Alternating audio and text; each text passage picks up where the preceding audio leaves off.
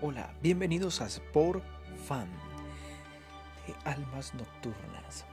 Eh, bien, vamos a, darles información sobre los partidos de la Champions League que se vienen mañana. Manchester City, Real Madrid y el miércoles Villarreal Liverpool o Liverpool Villarreal en ese caso. Eh, vamos a darles información sobre todos estos partidos y también vamos a tener lo de Copa Libertadores de mano de eh, mi amigo, eh, mi compañero ahora en este programa, sobre todo dedicado a deportes, que es Guillermo Rodríguez.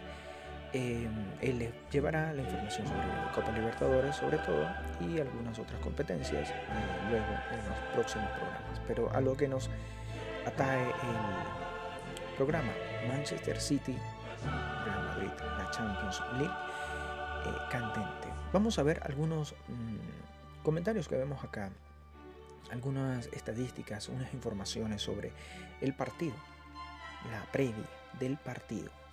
Este es el séptimo enfrentamiento entre el Manchester City y el Real Madrid en competición europea, con los seis anteriores siendo el de Champions League desde el 2012 y 2013, tras no ganar en los cuatro primeros, que tuvieron dos empates y dos derrotas, los Citizens. Eh, ellos ya han ganado eh, los dos enfrentamientos en los octavos de final en 2019 y 2020. El Real Madrid no ha ganado ninguno de sus tres viajes anteriores ante el Manchester City en competición europea, dos empates y una derrota, con los dos últimos siendo en la clasificación en las eliminatorias de la Champions League, que fue 0-0 en la ida en la semifinal de la 2015 y 2016 y 2-1 en la vuelta de octavos de final de la 2019 y 2020. Pep Guardiola, el entrenador de la Manchester City, ha eliminado al Real Madrid en las eliminatorias de la Champions League en dos ocasiones, 3 a 1 en el global de las semifinales de 2010-2011 con el Barcelona y 4-2 en el global del Manchester City en los octavos de final de 19-20. Podría ser el primer eh, entrenador en eliminar al Real Madrid en tres ocasiones. El Real Madrid ha ganado solo uno de los últimos seis partidos a domicilio ante rivales ingleses en la Champions. Eh, dos empates y tres derrotas. Aunque este triunfo fue ante el Chelsea el pasado partido, eh, ningún equipo ha vencido a dos rivales ingleses a domicilio en las eliminatorias de una misma temporada. Pep Guardiola, que tiene cuatro victorias, y Carlo Ancelotti, que tiene dos victorias, se han enfrentado en seis ocasiones anteriores como entrenadores rivales.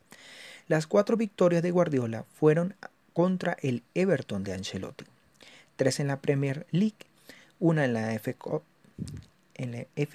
Cup, perdón, mientras que en las dos victorias del italiano llegaron a las semifinales de la UEFA Champions League en el, el 13-14 en la temporada 13 14, con el Real Madrid derrotando al Bayern de Múnich con un global de 5 a 0 en la eliminatoria. Ese recordado.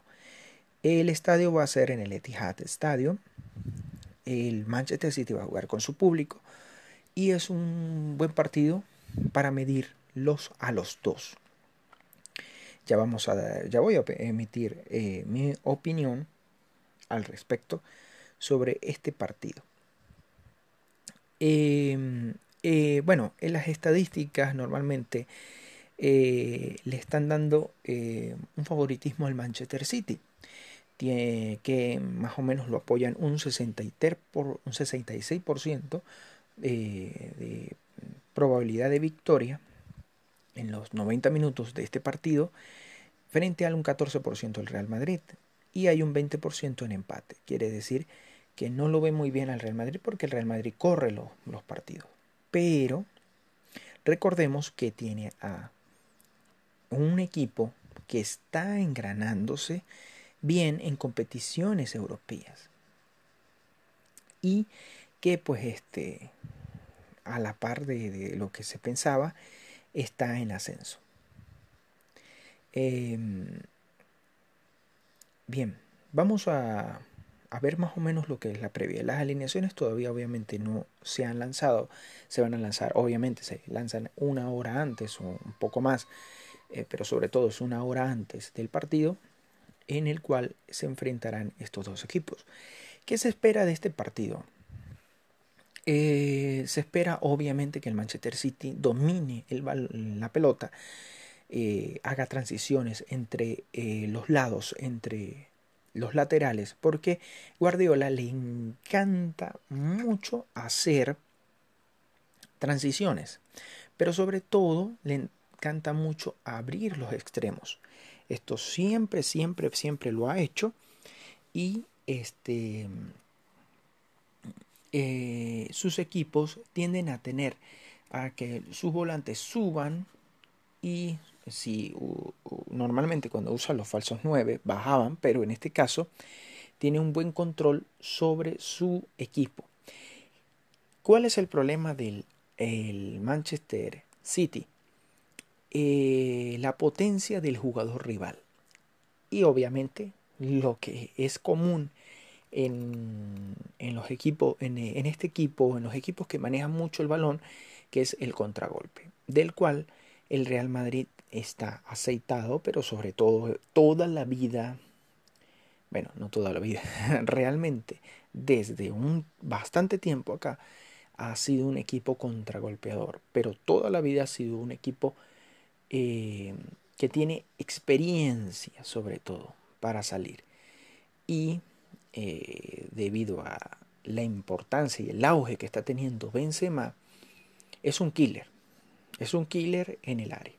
Es un jugador que sabe muy bien, sabe moverse muy bien, buscar los espacios para cabecear. Sobre todo busca mucho, mucho, mucho eh, los palos de los porteros. Esto habla mucho de su experiencia que tiene junto con Cristiano Ronaldo, de lo cual eh, la mayoría de los madridistas eh, han tenido ese pequeño roce, ¿no? Diciendo de que, bueno, este, en realidad era Benzema. Claro, Benzema siempre ha sido un buen jugador, un jugador muy útil. Pero el caso de que pasaba con Cristiano Ronaldo y eso, era que Benzema era un jugador muy útil debido a que su eh, presencia en el área, su presencia eh, eh, tratando de marcar, tratando de ser el, el, que pueda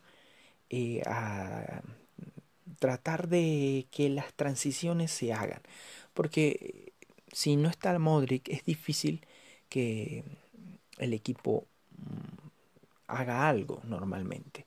Porque mm, Tony Cross venía en, a la baja, este Casemiro a veces también lo hace, pero el equipo está, siempre sabe jugar a un modo en el cual su defensa es sólida.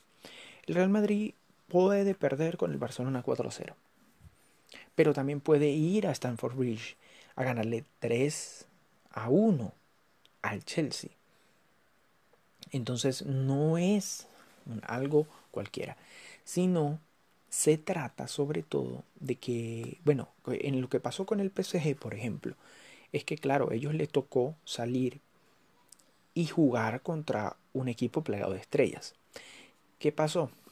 Que el equipo plagado de estrellas lo bailó y lo humilló. No le tocó el, el no le tocó ese ego, ese, esa cuerdita, esa, e, ese ego, esa, esa idiosincrasia, ese orgullo madrileño. Eso le tocó fue a los fanáticos. A ellos lo que les tocó fue decirse, pero somos el Real Madrid, ¿cómo no vamos a imponernos? Y salieron a jugar contra el PSG en casa.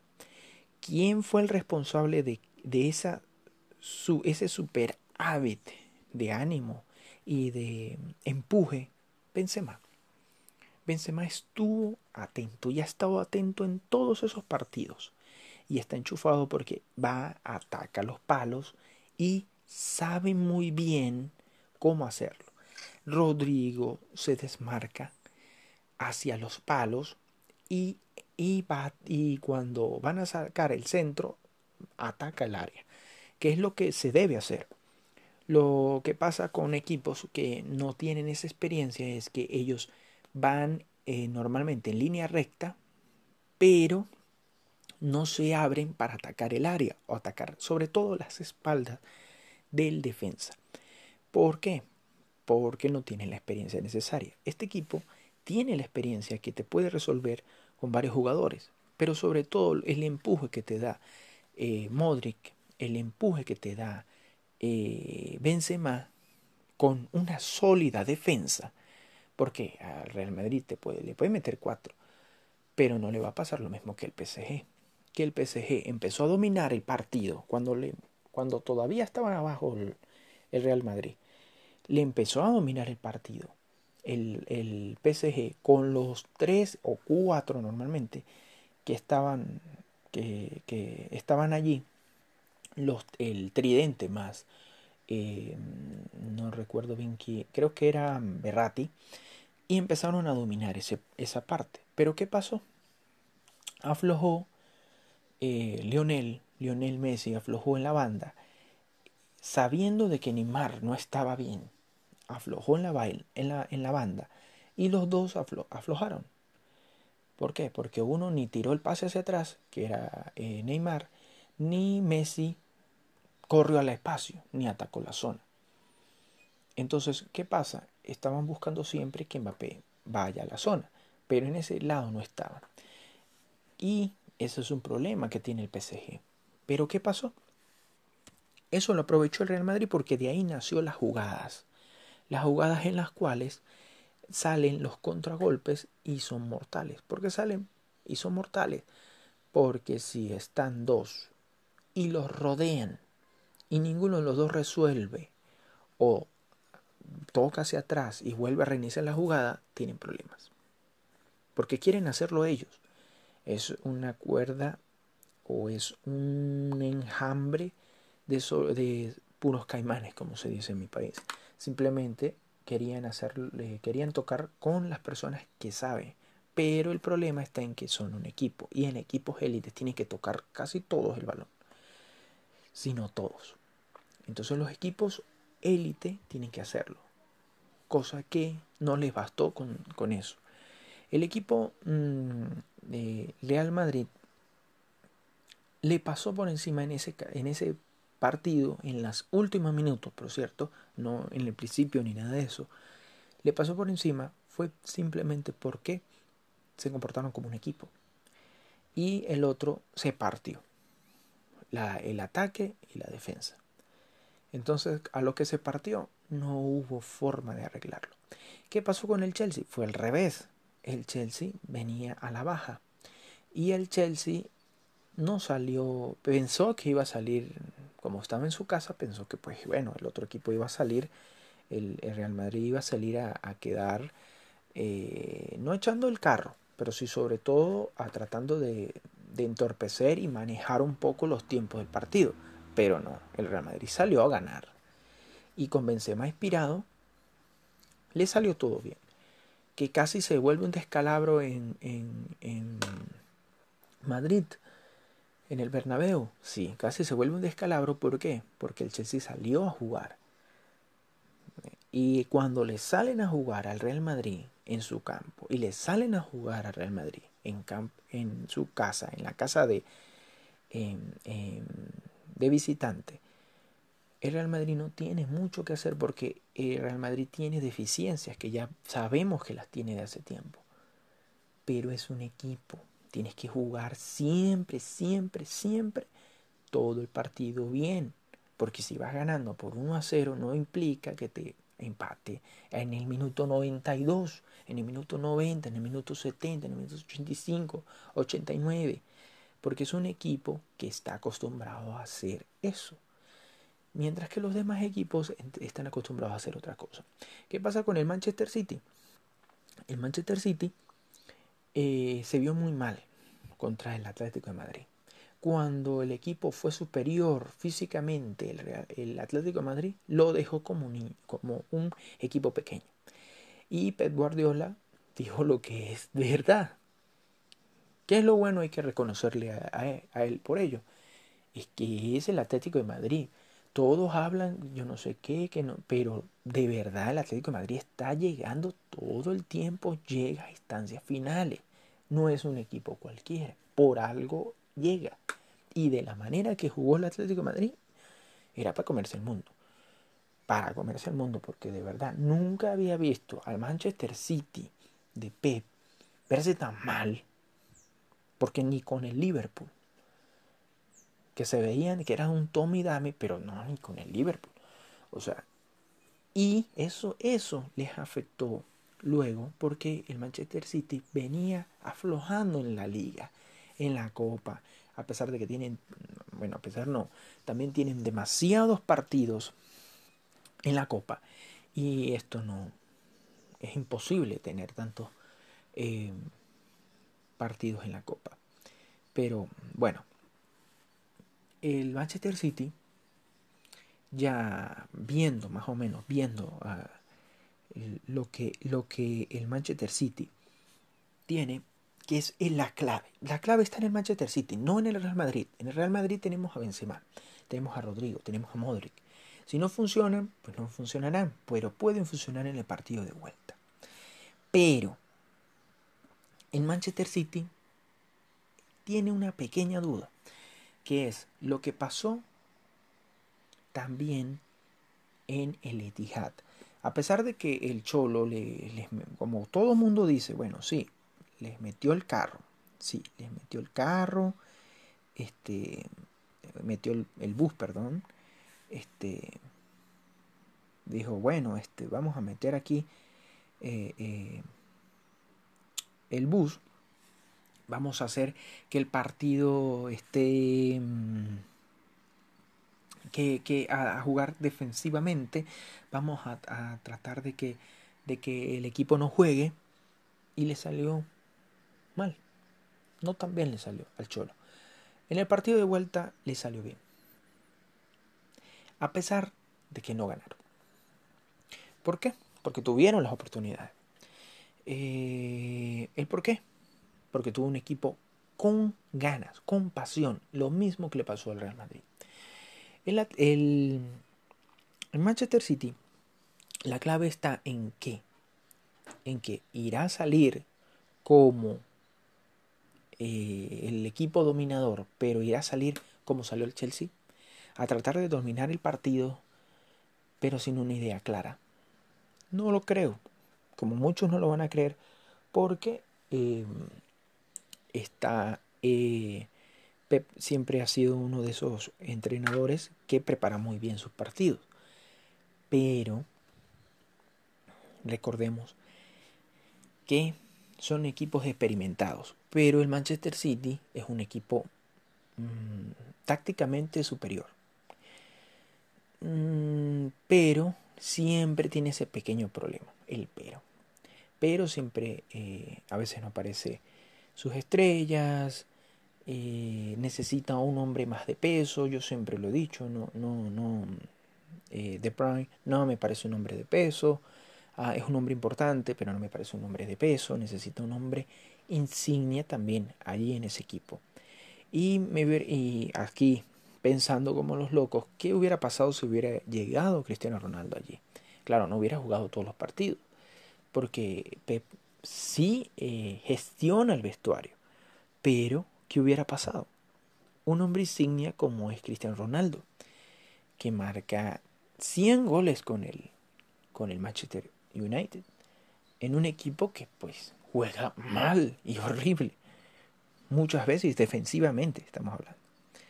Entonces, ese es el detalle. La incógnita, la incógnita de siempre con el Manchester City. A veces en este partido se espera que juegue bien, que juegue eh, y que mm, por lo menos meta un gol. Pero el detalle está en que si el Madrid marca, podrá remontarlo. porque el Madrid sabe cerrar muy bien los espacios. Es un equipo de verdad, es una máquina en la cual saben defenderse muy bien, pero cuando los atacan con potencia, eh, se vuelve empresa fácil. ¿Por qué se vuelve empresa fácil? Porque necesitan gente nueva, necesitan que el vestuario cambie, necesitan un poco más de frescura. Eh, pero cuando el equipo se concentra en competiciones europeas, sobre todo, porque son partidos buenos, partidos en los cuales ellos quieren jugar, el equipo se concentra un poco más, aunque pasan penurias porque se ha visto, se ha visto que ellos han pasado bastante trabajo para ganarle equipos pequeños y que han quedado los partidos apretados y no estamos hablando de 1 a 0, sino de 2 a 3, de, de 2 a 1, o sea que siempre les marcan al Real Madrid. Y con el Manchester City eso es para problemas. Normalmente se espera que el, el, Madrid se trate de parar porque ellos son un equipo eh, que se lo puede hacer, porque no es un equipo menor. Entonces, eh, no, no, veamos al Madrid como si fuera el equipo pequeño. Eh, vamos a verlo como un equipo que está a la altura obviamente.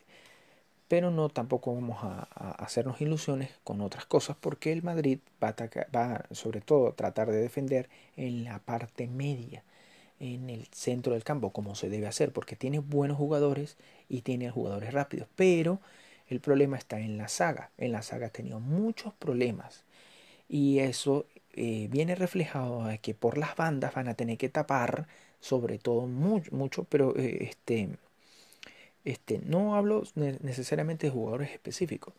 ¿Por qué? Porque Guardiola tiene en el banco, siempre ha querido, siempre él gestiona bien la, la, la banca, pero esta competición junto con la Premier League se las demandan a él. Entonces está en juego la Premier, la, la Champions también. Entonces tiene que meter las eh, asegurar, por ejemplo, este partido. Entonces, este, Mm, para mí siempre van a tener problemas por las bandas. El Real Madrid ha tenido problemas por las bandas, sobre todo la banda izquierda. Eh, pero bueno, eso es cuestión de ver, ir desarrollándose el partido y los entrenadores ajustan en ese momento. Pero sobre todo van a tener problemas por las bandas y eh, los problemas eh, no tanto en el centro, porque el Chelsea ataca mucho por el centro. A pesar de que se vio que si tiran los centros, pero es más, eh, atacan mucho por el centro, algo como lo hace el PSG o como lo hace el Barcelona de Messi. Em, algo parecido, no ataca mucho tampoco así. El que yo he visto que ataca mucho por el centro, pues sí es el Chelsea. Ese sí es típico. Ah, y el Valle, que obviamente ya no está. Eh, el Real Madrid va a tratar de incomodar, de presionar y jugar eh, no presión alta. Me parece que es un error si salen a presión alta. Al principio del partido es obvio que se salga con presión alta porque es principio de partido. Pero ya los 5 minutos o 10 minutos tienen que jugar en, en la parte media. ¿Por qué? Porque va a depender también de Manchester City. Manchester City si sale creyendo que va a dominar el partido como los demás equipos se le meten atrás, va a tener un problema. ¿Por qué? Porque si el Real Madrid se le mete atrás por, porque eh, por, esa es decisión del entrenador. Si se le mete atrás obviamente para salir a contragolpe. Pero me parece que eh, eh, tratando de aislar a, a Vinicius y aislar, bueno, no necesariamente aislar a Benzema, sino doblar las marcas a Benzema, se acaba el cuento del Madrid. ¿Por qué? Porque las veces que Vinicius no estaba bien, ¿quién le iba a tirar el centro? Ah, eh, podría tirárselo Modric, sí, pero Modric tiene que ir de atrás hacia adelante. Entonces, tiene que hacerlo demasiado bien y salirle una de esas que le ha estado saliendo, precisamente. Pero es más probable que el equipo del Madrid intente hacer lo que siempre, y lo que hizo con el PSG, lo que hizo con el Chelsea, ir y, este, hacer presión alta, sobre todo cuando está en el medio del campo.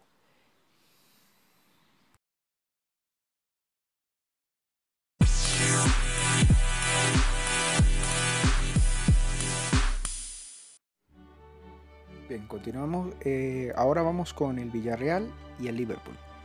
El Liverpool y el Villarreal solo se han enfrentado en dos ocasiones antes en la competición europea, con ambos equipos ganando su partido en casa en las semifinales de la Europa League.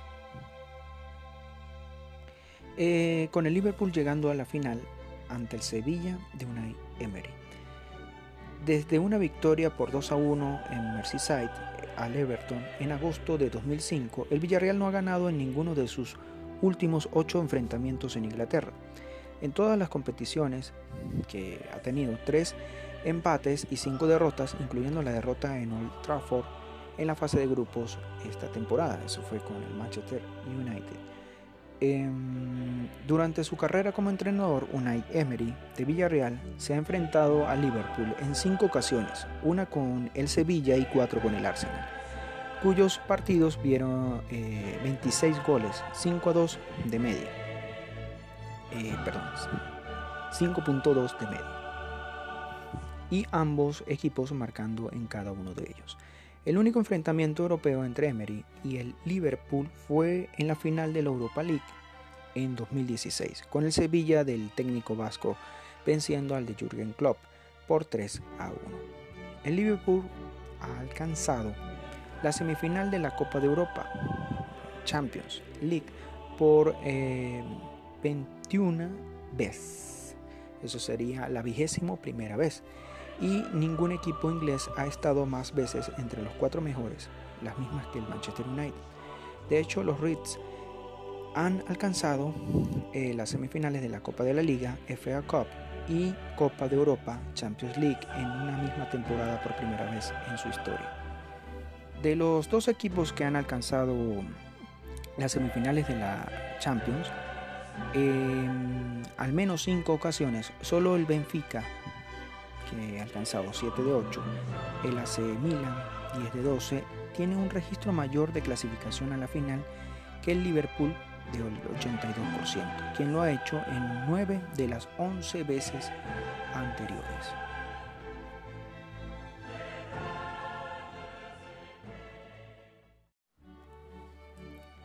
Las estadísticas, eh, probabilidad de victoria en los 90 minutos de este partido esto será en el estadio de Anfield el miércoles. Eh, hay un 75% de probabilidad de, de, Liverpool que le están dando ahora mismo contra un 9% del Villarreal y un 16% en empate.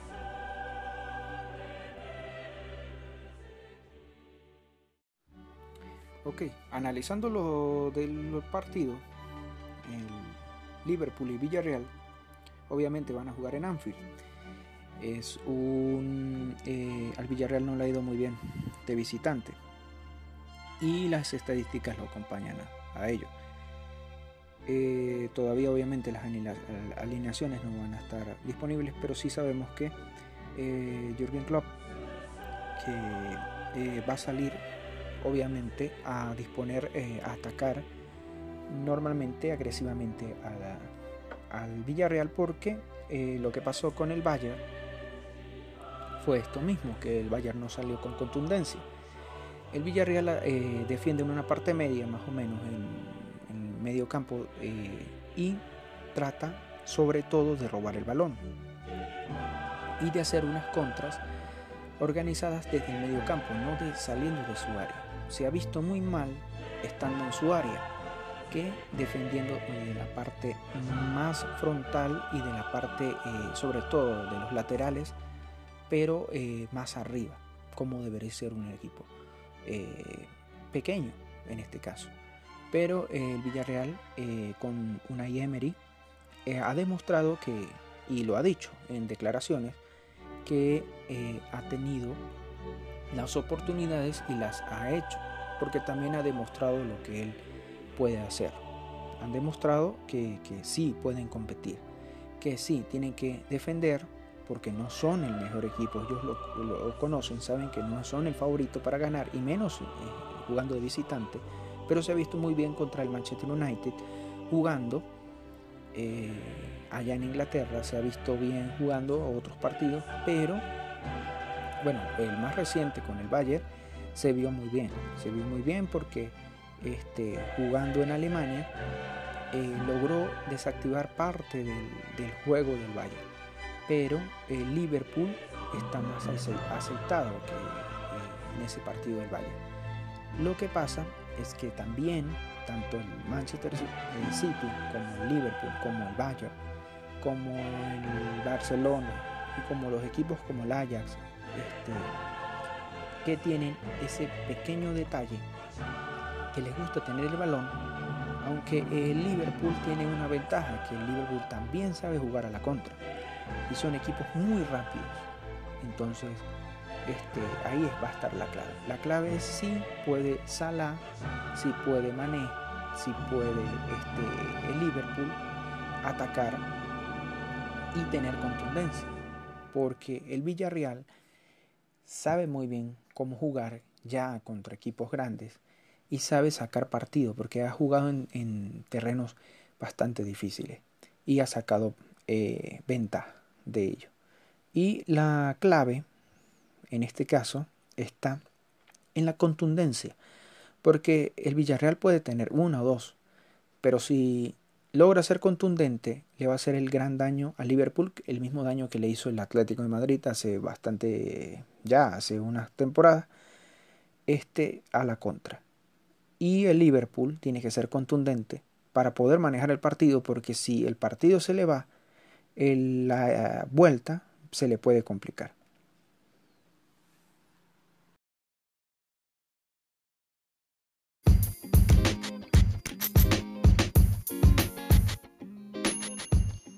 Buenos días. A continuación, la tabla de posiciones de la fase de grupos de la Copa Libertadores 2022. Grupo A. En el primer lugar, Palmeiras, 6 puntos. Segundo, Emelec, 2 puntos. Tercero, el Deportivo Táchira, 1 punto. Cuarto, Independiente Petrolero, 1 punto. Grupo B. En el primer lugar, Libertad, 4 puntos. Segundo, Atlético Paranaense, 4 puntos. Tercero, el Caracas Fútbol Club, 1 punto. Cuarto, el The Strongers, 1 punto. En el grupo C, en el primer lugar, Estudiantes de La Plata, 4 puntos. Segundo, el Bragantino, 4 puntos. Tercero, Nacional de Montevideo, 1 punto. Cuarto, el Club Atlético Vélez 1 punto. Grupo D, en el primer lugar, Independiente del Valle, 4 puntos. Segundo, el Atlético Mineiro, 4 puntos. Tercero, el Deportes Tolima, 1 punto. En el último lugar, cuarto el América de Minas Gerais, un punto. Grupo E. En el primer lugar, el Deportivo Cali, tres puntos. Segundo, el Club Atlético Boca Juniors, tres puntos. Tercero, el Al Wales Riddick, tres puntos. En el último lugar, el Corinthians, tres puntos. Grupo F primer lugar, el Club Atlético River Plate, 6 puntos. Segundo, Colo Colo, 6 puntos. Tercero, Alianza Lima, 0 puntos. Y cuarto, Fortaleza, 0 puntos. Grupo G, en el primer lugar, el Ciclón de Barrio Obrero, Cerro Porteño, 4 puntos. Segundo,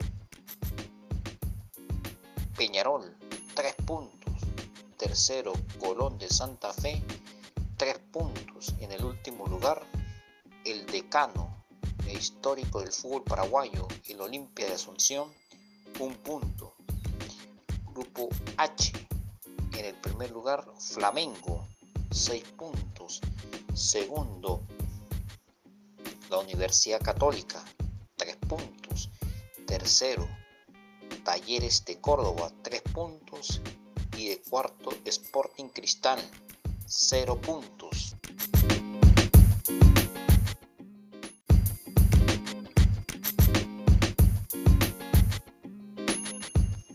La tercera jornada de la Copa Libertadores 2022 se inicia el martes 26 de abril. El Club Atlético Vélez ante Nacional de Montevideo en el estadio José Amalfitani. A las 5 y 15 hora de Perú y Colombia. 6 y 15 hora de Venezuela. Estudiantes de La Plata versus el Bragantino estadio Sede Social Club Estudiante de La Plata. Pedro Osacán.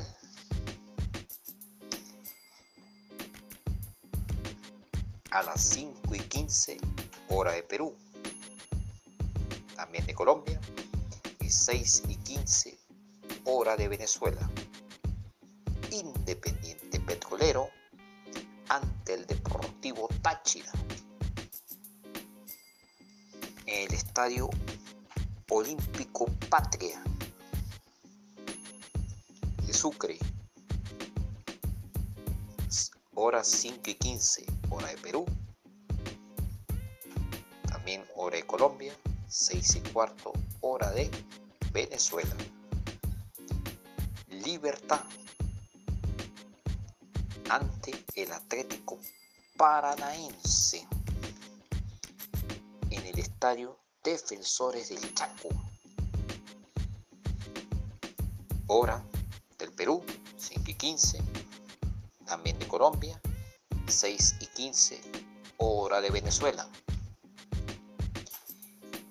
Corinthians ante el Club Atlético Boca Juniors en el estadio Arena Corinthians de Sao Paulo.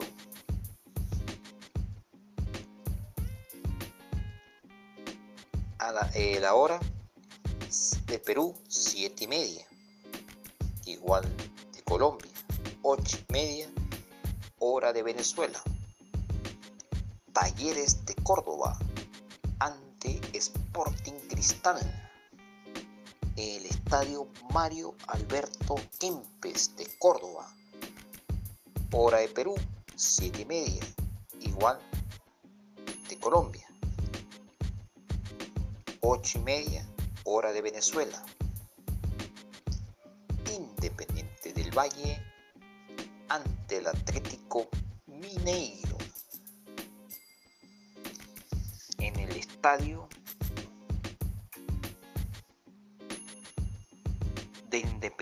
Del Valle, también llamado oficialmente el Banco Estadio Banco Guayaquil.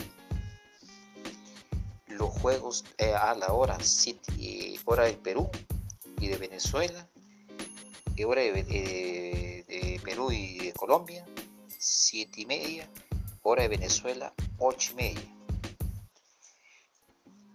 El miércoles, Fortaleza ante Alianza Lima en el estadio Aderaldo Plácido Castelo. Hora de Perú, 5 de la tarde. También de Colombia, 6 de la tarde, hora de Venezuela. El América de Minas Gerais ante el Deportes Tolima.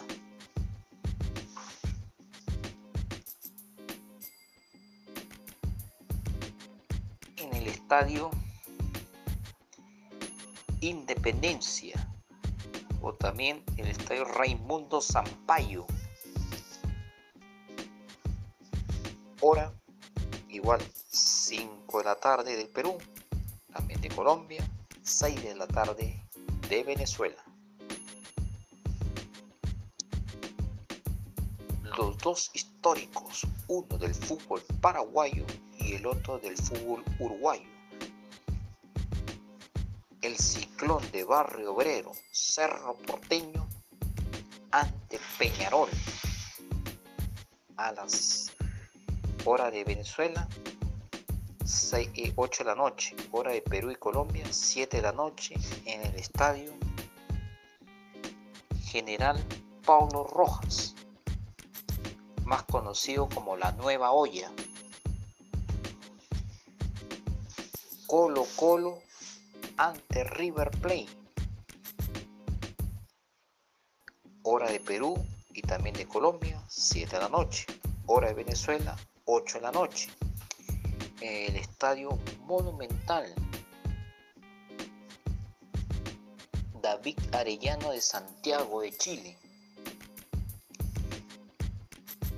Hora de, de Perú y de Colombia, 7 de la noche. De Venezuela, 8 de la noche. Emelec ante Palmeiras en el estadio Short Capwell. También es conocido como el estadio Banco del Pacífico de Capwell, de Guayaquil. Hora de Perú y de Colombia, 9 de la noche. Eh, disculpen, 7 de la noche, hora de Perú y Colombia, y 8 de la noche, hora de Venezuela. The Strongers ante el Caracas Fútbol Club en el estadio Hernando Siles, Reyes de la Paz. Hora de Perú y de Colombia, 9 de la noche. Hora de Venezuela, 10 de la noche. Jueves 28. Universidad Católica ante el Flamengo en el Estadio San Carlos de Apoquindo de Santiago. Hora de Perú y Colombia, 5 de la tarde. Hora de Venezuela, 6 de la tarde. El decano del fútbol paraguayo, Olimpia, ante Colón de Santa Fe estadio Defensores del Chaco. Hora de Perú y Colombia, 7 de la noche. Hora de Venezuela, 8 de la noche. Y el Al Wise Ready ante el Deportivo Cali en el estadio Hernando Siles Reyes de La Paz. Hora de Perú y Colombia, 9 de la noche. Hora de Venezuela, 10 de la noche.